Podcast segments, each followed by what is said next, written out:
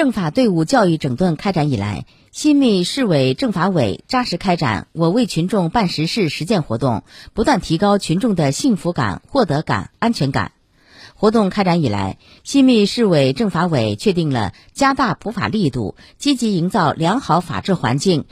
继续落实社会治安综合综治保险工作，开展矛盾纠纷大排查、大化解等实践民生实事。辖区十八个乡镇办成立政法队伍教育整顿“我为群众办实事”工作小组，并在综治中心设立“我为群众办实事”窗口，通过普法宣传、征集意见、为民办事等手段，把群众反映的问题清单变成履职清单，真正为基层和群众办成一批实事好事。